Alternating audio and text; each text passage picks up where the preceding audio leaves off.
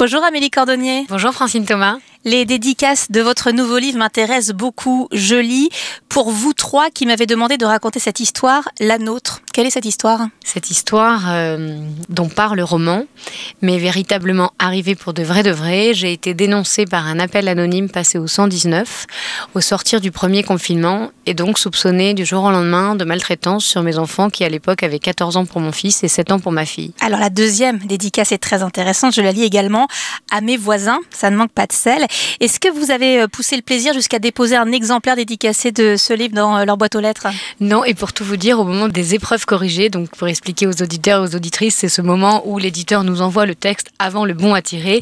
Eh bien, euh, il y avait eu un petit souci sur l'étage et j'avais dit Oh non, non, non, non, il ne faut surtout pas que ce texte arrive au mauvais étage. Donc non.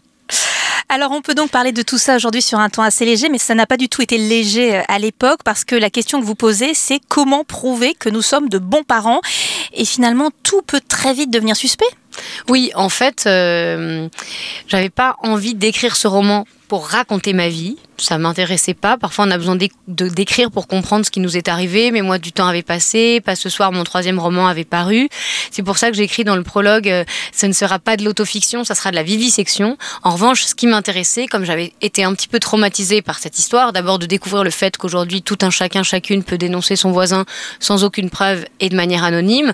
Et ensuite, comme vous le dites très bien, ce sentiment vertigineux de se rendre compte qu'on peut pas prouver qu'on aime ses enfants.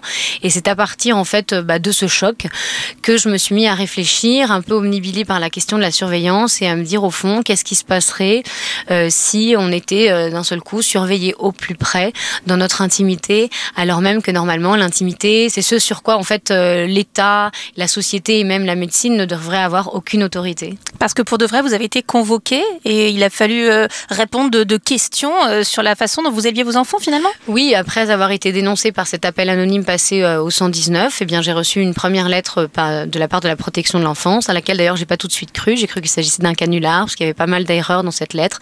Puis une deuxième lettre euh, me disant qu'il fallait absolument que je téléphone, et c'est là où je découvre, au stupeur et vertige, un peu la terre qui s'ouvre euh, sous mes pieds, que voilà, je suis soupçonnée de maltraitance euh, sur mes enfants. En fait, il suffit d'un simple coup de fil pour déclencher une enquête, et ensuite, effectivement, il faut prouver qu'on est de bons parents. Alors, c'est pas un témoignage, vous le disiez, c'est même un thriller, et on sait plus tellement où commence la fiction, où va s'arrêter la, la, part de témoignage. Pourquoi ce choix de grossir le trait à ce point-là?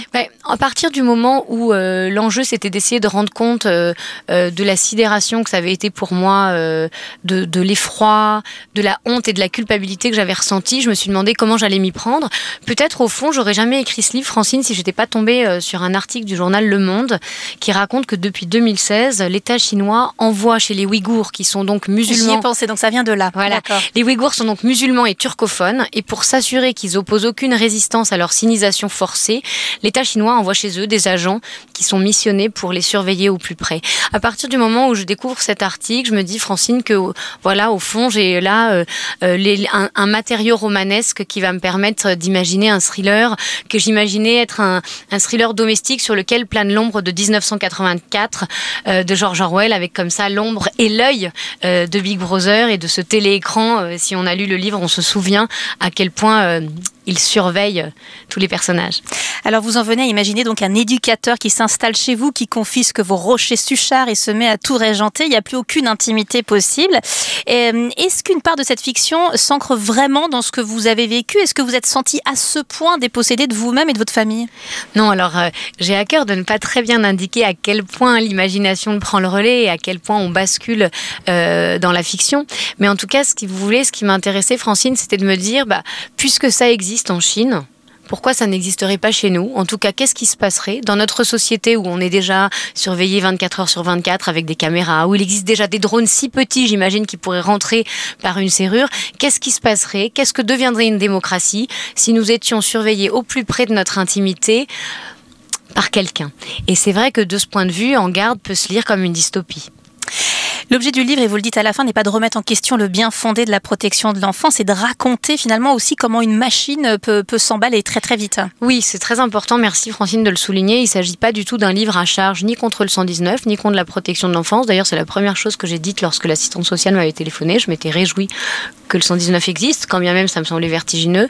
Euh, et donc il y a une note qui rappelle qu'effectivement, je salue tout à fait euh, leur travail. En revanche, euh, ce qui me semblait intéressant, c'était d'étudier ces deux aspects, comme je disais, à la fois que n'importe qui aujourd'hui peut dénoncer ses voisins. Et on a une tradition de délation quand même en France, et on y pense aussi à la lecture du livre. Hein. Voilà, et c'est vrai que ça nous rappelle quand même ce qu'il y a de plus sombre dans l'histoire. Et si j'ai décidé de me mettre en scène sous mon vrai nom dans ce roman, quand bien même je vous cache pas que parfois je n'étais pas très à l'aise avec cette histoire, c'est bien parce que euh, ça me semblait important de rappeler que ça avait eu lieu pour de vrai de vrai. J'aurais très bien pu prendre euh, le un autre prénom et passer directement par la fiction, mais alors c'était renoncer à faire savoir qu'aujourd'hui dans notre société, c'est tout à fait possible de se retrouver dénoncé de manière anonyme et sans preuve, puisque c'est assez euh, stupéfiant. Entendre suffit à faire foi et à faire accuser.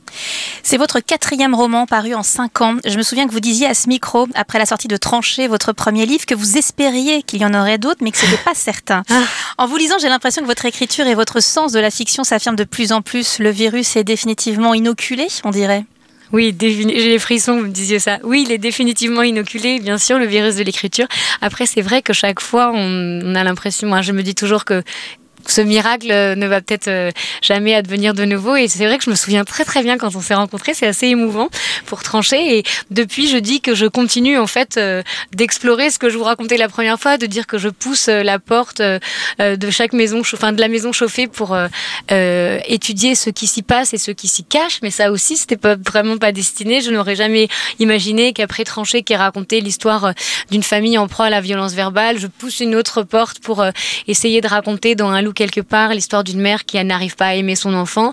Et ensuite, dans Pas ce soir, m'attaquer à aussi ce que je trouve être un grand tabou et qu'il était même encore plus euh, que ce que j'imaginais être, l'abstinence conjugale en me glissant dans la tête et dans le corps d'un homme qui fait plus l'amour avec sa femme et qui en est très malheureux. Amélie Cordonnier, vous signez En garde chez Flammarion l'histoire d'une famille sous surveillance qui va devoir prouver qu'elle n'a rien à prouver et c'est beaucoup plus complexe qu'on ne le croit. Merci beaucoup. Merci à vous.